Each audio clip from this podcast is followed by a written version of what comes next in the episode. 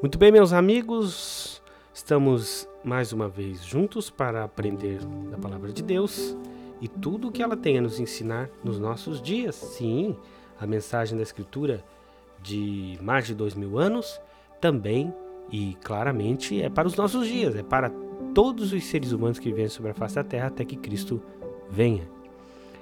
Bem, nós eh, encerramos o último capítulo falando sobre a igreja em Pérgamo e a mensagem de Cristo à igreja em Pérgamo. Agora nós falaremos, a partir do verso 18 do capítulo 2 de Apocalipse, a respeito da igreja em Tiatira. Vamos ler então uh, o que o Senhor diz nessa carta à igreja em Tiatira. Capítulo 18, desculpe, capítulo 2, verso 18 do livro de Apocalipse. Ao anjo da igreja em Tiatira escreve: Estas coisas diz o Filho de Deus que tem os olhos como chama de fogo e os pés semelhantes ao bronze polido. Conheço as tuas obras, o teu amor, a tua fé, o teu serviço, a tua perseverança e as tuas últimas obras mais numerosas do que as primeiras. Tenho, porém, contra ti o tolerares que essa mulher, Jezabel, que a si mesma se declara profetiza, não somente ensine, mas ainda seduza os meus servos a praticarem a prostituição e a comerem coisas sacrificadas aos ídolos. Dei-lhe tempo para se arrepender, mas ela, toda ela, todavia, não quer arrepender-se da sua prostituição. Eis que a prostro de cama, bem como em grande tribulação, os que com ela adulteram, caso não se arrependam das obras que ela incita. Matarei os seus filhos e todas as igrejas Conhecerão que eu sou aquele que sonda mente e corações, e vos darei a cada um segundo as, suas, as vossas obras. Digo, todavia, a vós outros, os demais de Tiatira, a todos quantos não têm essa doutrina e que não conhecem, como eles dizem, as coisas profundas de Satanás, outra carga não jogarei sobre vós. Tão somente conservai o que tendes, até que eu venha. Ao vencedor que guardar até o fim as minhas obras, eu lhe darei autoridade sobre as nações, e com cetro de ferro as regerá e as reduzirá a pedaços, como se fossem objetos de barro. Assim como também eu recebi de meu Pai, dar-lhe-ei ainda a estrela da manhã. Quem tem ouvidos, ouça o que o Espírito diz às igrejas. Então, nós encontramos aqui, nesses versículos, é, do capítulo 2 de Apocalipse, versos 18 ao 29, depois já começa o capítulo 3 com a carta à igreja em Sardes, começando dizendo o seguinte: ele faz uma descrição do Filho de Deus muito interessante. Ele o descreve, ele descreve, preste atenção, como quem que tem os olhos como chama de fogo. Por que isso é importante? Porque o fogo, ele purifica e prescruta todas as coisas. Não há nada que resista ao fogo na natureza, obviamente não sintetizado em laboratório. É, de maneira geral, a maior parte das coisas são consumidas pelo fogo. O fogo purifica os metais e o fogo separa e divide e demonstra com clareza o que cada coisa de fato é. Ele examina, é uma forma de exame né? E, portanto, os olhos como chama de fogo significa que Jesus conhece, o Filho de Deus conhece todas as coisas. Ninguém pode enganá-lo. Ninguém pode fugir dos seus olhos, do seu conhecimento.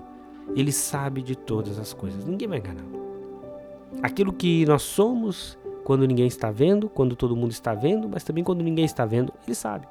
Os pés semelhantes ao bronze polido, um, um, um, o bronze polido, ele reflui de um tom uh, amarelo alaranjado que lembra o fogo. Lembra o fogo. Conheço as tuas obras, ele diz, o teu amor, a tua fé, o teu serviço, a tua perseverança. E que coisa interessante, ele diz no fim do verso 19: e as tuas últimas obras mais numerosas do que as primeiras. A tendência natural do discípulo de Cristo é que, ao longo do tempo, a nossa fé esfrie. E nós precisamos que sejamos novamente repreendidos de algum modo para voltarmos às primeiras obras e ao primeiro amor. A igreja em Tiatira não tinha esse problema. As últimas obras eram mais numerosas do que as primeiras.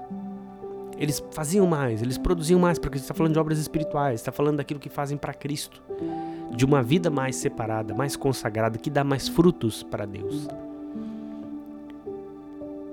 É interessante. Mas havia um problema. Veja, eu tenho, verso 20, porém, apesar de que as suas obras são mais numerosas que as primeiras, eu conheço as tuas obras, eu conheço o teu amor, eu conheço a tua fé, o teu serviço, a tua perseverança. Veja que coisas maravilhosas havia na igreja de Tiro, mas tinha um problema sério no meio. Era um, uma fruta com uma parte apodrecida.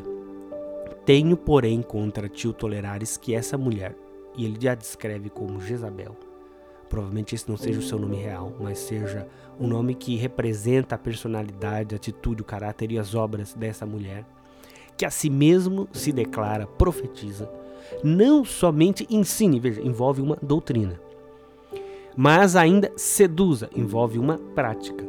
Os meus servos a, veja, praticarem a o que? Prostituição e a comerem coisas sacrificadas aos ídolos Dei-lhe tempo para que se arrependesse, e ela todavia não quer arrepender-se da sua prostituição. Eis que, e essa prostituição é literal e é espiritual. É as duas coisas. E nós já vamos falar sobre isso. Eis que a prostro de cama, verso 22, bem como em grande tribulação os que com ela adulteram, caso não se arrependam das obras que ela incita. É, Jezabel, nós devemos é, lembrar aqui. que foi Jezabel? Jezabel casou-se com o maligno rei Acabe, que era perverso, ela não era judia, ela servia Baal e ela perseguiu e matou os profetas do Senhor. Ou quase todos os profetas. Havia um número deles que se escondeu e conseguiu sobreviver à grande perseguição que ela levantou Israel. Levantou postes, ídolos e altares a Baal e às divindades é, dos, dos, povos de Canaã é, em toda Israel, em todo o, o, o reino é, do norte e, e perseguiu aqueles que serviam a Deus. Ela também promovia nesse culto, nessa adoração a Baal, prostituição, uma forma de prostituição cultural em que havia prostituição de fato, só que essa prostituição era considerada como uma forma de culto e de, de cultuar, de celebrar as divindades pagãs. É, era um culto terrível em que havia não só ah, o culto e, os sacrifícios convencionais, mas também prostituição, de fato, que era considerada uma prostituição com fundo espiritual. É interessante, é, porque ela tinha também, além disso, um, uma tendência, digamos assim, à sensualização. A escritura diz que ela pintava os olhos, ela pintava, ela, ela vestia-se de modo sensual para aquele espírito que a movia na adoração, eh, na prostituição cultural, na idolatria, ele era o mesmo espírito que a induzia à sedução. E aqui, quando ele cita Jezabel, ele diz que ela seduz. Veja, ele, ela seduz. É, é verso, é, verso 20 diz assim: é, não somente ensine, mas ainda seduza os meus servos a praticarem a prostituição. E aqui a prostituição é prostituição no sentido é, figurado por, e também no sentido literal. Eu vou explicar. Em Tiatira, a gente precisa entender um pouco o contexto histórico e socioeconômico de Tiatira. Tiatira é das sete igrejas do Apocalipse, das cartas do Apocalipse, a menos, é, digamos assim, pomposa, conhecida, né? É, se você comparar, por exemplo, com Éfeso, que era uma cidade gigantesca, talvez a maior do seu tempo, uma das maiores, é, Tiatira era de pouca expressão. Mas ela era muito conhecida, ou era conhecida, pelo seu comércio. E se comercializavam muitas coisas em Tiatira. E era segmentado o comércio. Para se comercializar em Tiatira, era preciso fazer parte de uma espécie de sindicato. Então, os que comercializavam tecidos, eles tinham seus sindicatos. Os que comercializavam material militar tinham seu sindicato as suas associações comerciais. Você precisava entrar nessa associação comercial para poder comercializar, para ter benefícios, para mais facilmente crescer economicamente, socialmente em Tiatira. Era praticamente impossível você comercializar não sendo parte de uma dessas associações, chamadas guildas. Enfim. E cada associação tinha uma divindade pagã patrona. E ao final de cada mês eles ou de cada período, geralmente é o final do mês, mas é, não necessariamente nesse período de 30 dias, mas de período em período, essas associações ofereciam banquetes a essas divindades patronas e os não eram só de comida, é, não era só, é, não havia só banquete e, e alimentação, havia também é, culto, culto a essa divindade patrona pagã e também prostituição cultual, como acontecia lá em Israel com Jezabel. E fazer parte dessa associação envolvia, portanto, fazer parte de culto e prostituição ritual e, e banquete e como forma de culto a essas divindades pagãs. Significava sacrificar aos ídolos, significava prostituir-se em um culto pagão. Prostituição significava sacrifício a ídolos. Uh, Jezabel aqui dizia o seguinte: ela dizia para eles, você participar disso. Vocês podem ser parte disso, não tem problema. Vocês serem parte desse culto pagão. Não tem problema vocês serem parte disso. Vocês precisam conhecer isso. Vocês precisam é, é, envolver-se com isso, saber tudo que existe lá fora e participar disso. E, e, e se prostituir nesses cultos e banquetear assim, como uma forma de culto a essas divindades pagãs, a esses ídolos pagãos falsas divindades, de fato. Se Balaão, como nós vimos no, no episódio anterior, era um risco para a igreja do lado de fora, Balaão era abertamente ímpio.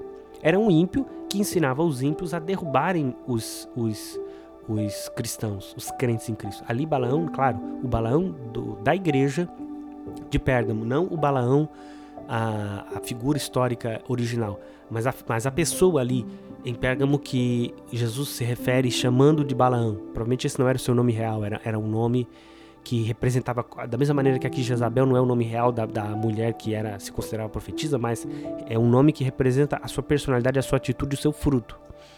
Balaão era um risco para a igreja do lado de fora dela, induzindo ímpios a, a, a fazerem os cristãos errarem e participarem daquilo que é próprio do mundo e que Cristo uh, uh, não aceita e que ofende a santidade de Cristo e que nos afasta da presença de Deus. Jezabel é um risco do lado de dentro. Jezabel se dizia cristã, não sendo. Jezabel se dizia discípula de Cristo, mas não era. Se dizia até profetiza, verso 20. A si mesmo se declara profetiza. Ela se dizia profetiza. Ela ensinava, ela doutrinava, ela tinha uma doutrina.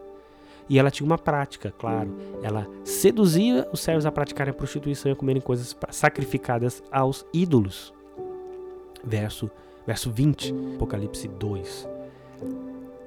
E essa prostituição, a prostituição geralmente é praticada na cama. Veja que é um paralelo. Jesus diz que vai botar, é, verso 22, eis que a próstata de cama. Quer dizer que se ela não se arrependesse da prostituição que ela praticava na cama, que tem como figura a cama, o local da, da prática comum da prostituição, ele a prostraria. Dessa vez ela iria para a cama não para prostituir-se, mas para estar enferma. Né? É um paralelo como ela se prostituiu na cama, na cama ela pagará pelo que ela fez, estando enferma em uma cama, prostrada, é, enferma em uma cama. E ainda mais, ele diz que vai colocá-la em grande tribulação, os que com ela adulteram caso não se arrependam das obras que ela incita. Ela está claramente por trás dessas obras. É ela que está colocando lenha na fogueira, por assim dizer, da iniquidade. E ela se prostituía com eles. Veja, bem como em grande tribulação, verso 22, os que com ela adulteram.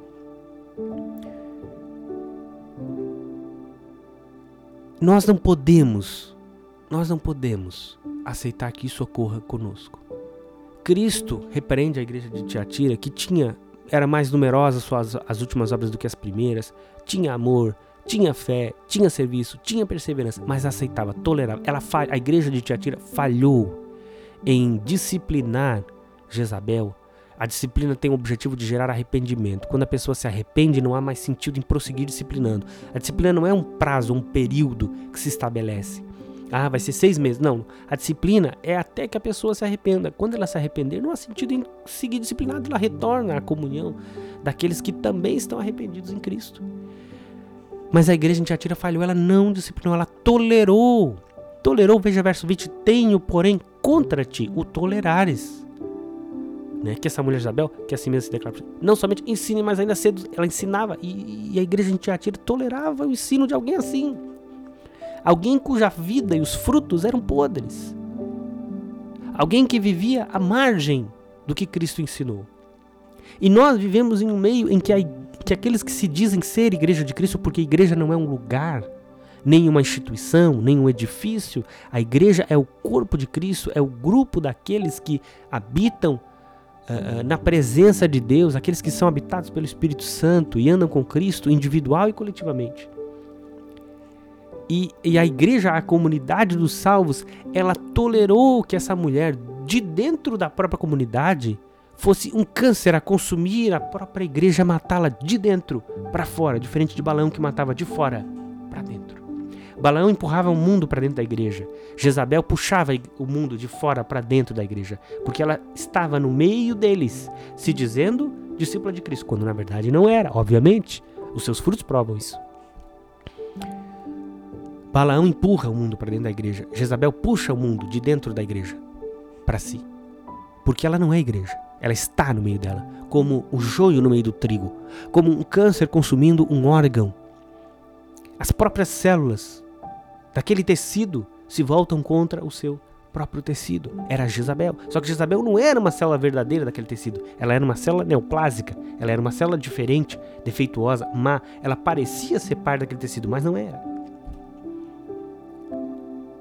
Nós temos tolerado que pessoas ensinem, ensinem que o caminho para o céu é largo, que não há necessidade de estreitar, que a vereda é mais larga.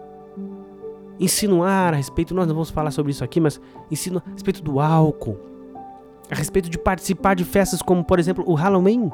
O Halloween é claramente uma festa pagã, nós falaremos sobre isso em outra oportunidade. Mas o Halloween claramente é uma festa pagã, nós vemos aqueles que se, que se, dizem cristãos participando, participando disso, e muitos deles de fato são cristãos e não conhecem a realidade do Halloween, estão sendo enganados por aqueles que dizem não tem problema participar do Halloween. Não tem problema celebrar Papai Noel e, e Natal, essa festa que não tem origem alguma na Escritura, nunca Jesus mandou comemorar o nascimento dele, muito menos trocar presente, fazer árvore, nada disso. Aqueles que celebram essas coisas, que participam dessas coisas, que deixam que nos seus lares, nos seus lares, estejam coisas que Deus condena, que Deus não aceita. Que não vem problema no álcool, não vem problema no, no tabaco, no, no, no fumo, não vem problema em, em participar dessas festas juninas. Não tem problema, nós temos que ser parte da sociedade. Nós temos que, senão eu não vou conseguir trabalhar, eu preciso me enturmar com o pessoal do trabalho. Era assim, Tiatira, você precisava fazer parte dessas associações comerciais se quisesse amigos, se quisesse trabalhar. Mas se você quisesse ir para o céu, você tinha que renunciar a isso e pagar o preço disso. Você teria muito mais trabalho para conseguir o dinheiro, para comprar o pão, para botar o pão na mesa todos os dias. Você teria muito mais trabalho. Mas você deitaria e colocaria a cabeça no seu travesseiro, uma linguagem figurada, claro, e teria consciência limpa para com Deus, teria uma coisa que nenhum dinheiro do mundo compra, a paz com Deus por meio de Cristo. E ser parte dessa associação romperia o seu relacionamento com Deus, porque não, você não pode servir dois senhores. Ou você serve o Deus deste século, representado ali na divindade pagã, pseudo-divindade daquelas associações comerciais, cada uma tinha a sua, a sua, o, seu, o seu padroeiro, como hoje tem, também continua essa prática ou você seguiria a Cristo e somente a Cristo. Servir a Cristo e ao mundo. E servir a Cristo significa renunciar a muitas coisas do mundo. E você vai ser chamado de muitas coisas, de intolerante, de radical. Mas se nós queremos servir a Cristo, nós temos que servir somente, somente a Cristo. Jesus diz sobre os dois senhores, eu gosto sempre de, de recordar e de, de trazer isso aqui. É, aquilo que Jesus disse, nós vamos ler Mateus capítulo 6, o verso 24. Ninguém pode servir a dois senhores, porque há de, ou há de aborrecer-se de um e amar ao outro, ou se devotará a um e desprezará o outro. Não podeis servir a Deus e às riquezas. Não podemos servir a Deus e a mamon. Não podemos. Ah, mas se eu me enturmar e se eu não for tão cristão, digamos assim, no meu trabalho, se eu for a paisana né, no meu trabalho, se ninguém souber que eu for cristão, eu terei mais benefícios, eu mais facilmente receberia aquela promoção que eu quero tanto. Se você quer tanto essa promoção a ponto de renunciar àquilo que Cristo pede de você e do seu próprio relacionamento com Ele, não se engane, porque relacionar-se com o mundo envolve sim romper o seu relacionamento com Deus. A Escritura é clara sobre isso. Ela é clara. Ou você serve a Cristo ou você serve ao mundo. E servir ao mundo é romper com Cristo. Você não pode servir aos dois senhores ao mesmo tempo. Ou você serve a Mamon ou você serve a Cristo. Servir a Cristo envolve renúncia, envolve. Envolve renunciar a si mesmo, envolve traçar, trilhar um caminho mais apertado, mais difícil. Sim. Mas é necessário. Porque o mundo se afastou de Deus a ponto de ser oposição aberta a Cristo e odiá-lo. E se nós queremos estar com Cristo, nós também seremos odiados pelo mundo e nós temos que aceitar e entender isso. Estar dispostos a sofrer por Cristo. Veja 1 João capítulo 2, verso 15. Não ameis o mundo, nem as coisas que há no mundo. Se alguém amar o mundo, o amor do Pai não está nele.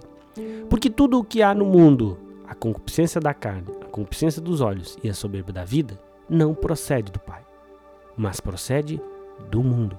Ora, o mundo passa, bem como a sua concupiscência, aquele, porém, que faz a vontade de Deus permanece eternamente. Não se, não se esqueça disso, meu é, caro ouvinte. Verso 17: O mundo passa, bem como a sua concupiscência.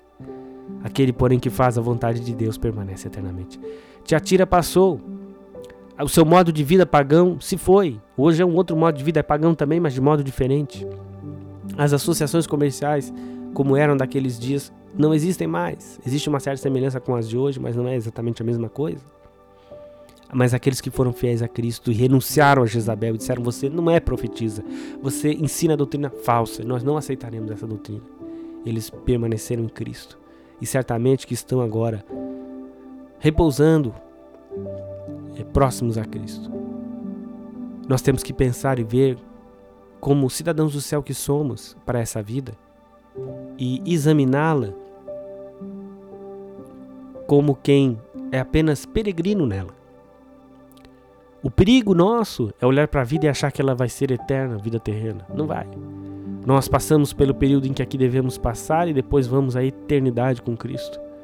Então as tribulações de agora já não serão lembradas. Então a dor de agora não será nem mesmo uma recordação em nossa mente. O que você quer? Alegria temporal agora e sofrimento eterno? E não poder pertencer a Cristo eternamente, não ter o seu amor, a sua graça, a comunhão com Deus eternamente? Ou padecer alguma dificuldade agora, renunciando ao mundo e aquilo que ele oferece, para estar eternamente com Cristo? Nós não podemos servir a dois senhores e essa é a mensagem da igreja, é, que Cristo tem a igreja em Tiatira.